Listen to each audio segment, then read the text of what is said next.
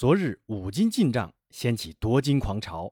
今日中国健儿能否延续良好势头？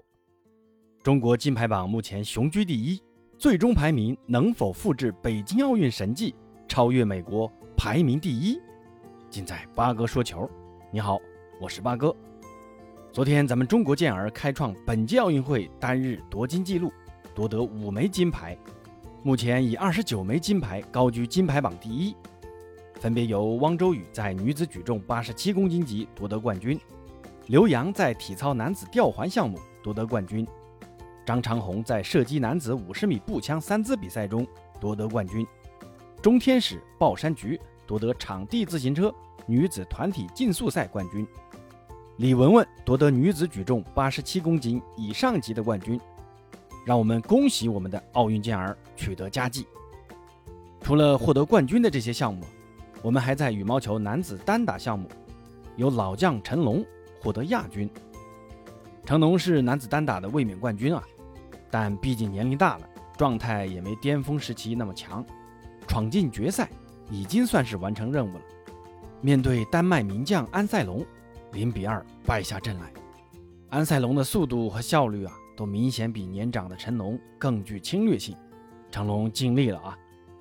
昨天还有一场羽毛球决赛备受关注，咱们的女双组合陈清晨、贾一凡零比二不敌印尼组合，屈居亚军。至此，奥运会羽毛球项目全部结束，所有五个项目我们都闯进了决赛，获得两金四银，也算不辱使命。咱们的队伍呢也完成了新老交替啊，三年后的巴黎奥运会值得期待。另外还有两场比赛值得一提的，中国女排在已经被淘汰的情况下轻松上阵，三比零完胜阿根廷女排。本场比赛朱婷依旧因伤未能出场。那这场比赛呢，很有可能是郎平教练为中国队执教的最后一场比赛了。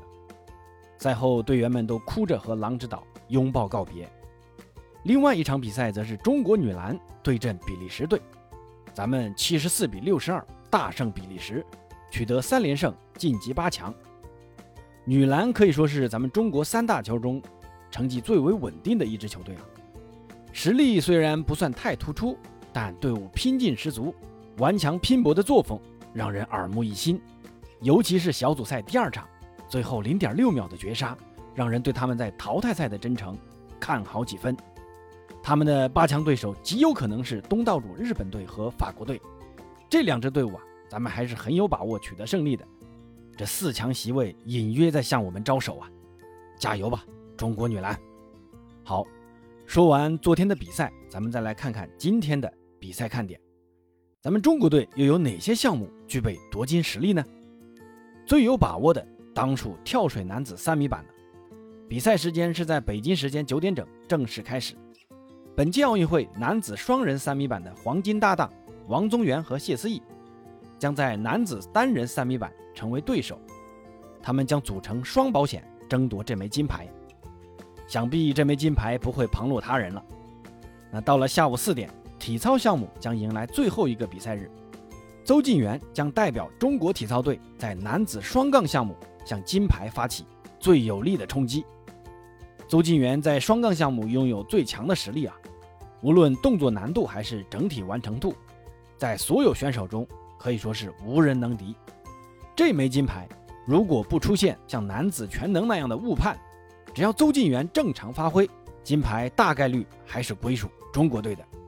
另外，在女子平衡木项目，我们的零零后小将管晨晨和唐倩庆分别以头两名的成绩晋级决赛。尤其是管晨晨啊，拥有所有选手中最高难度。如正常发挥不失误的话。金牌也是势在必得，让我们把视线转向田径赛场。继巩立姣夺得铅球项目冠军之后，王峥将在女子链球项目为中国队争夺金牌。不过，这个项目有个巨无霸般的对手存在啊，他就是波兰老将沃达尔奇克。人类历史上一共有七十六次投出过七十八米，那这家伙就占了七十次。希望王峥能取得好成绩吧。最后，男子两百米的项目。咱们的亚洲飞人谢震业能否像苏炳添闯进一百米决赛那样闯进两百米的决赛，也是一大看点啊。之前的男子100米预赛，主攻200米的谢震业跑出10秒16，未能更进一步，止步半决赛。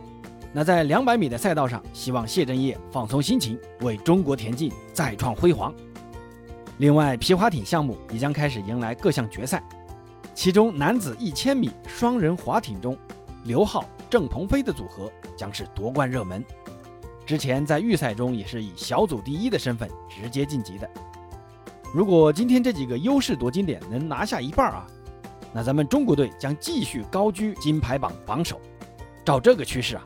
咱们中国队将大概率超过一二年伦敦奥运会的三十八枚金牌，创造历史第二佳奥运成绩。至于能否像零八年北京奥运那样夺得金牌榜第一，那就看美国人在田径项目接下来的发挥了。好，今天的节目到此结束，欢迎关注、订阅、点赞，咱们下次节目见。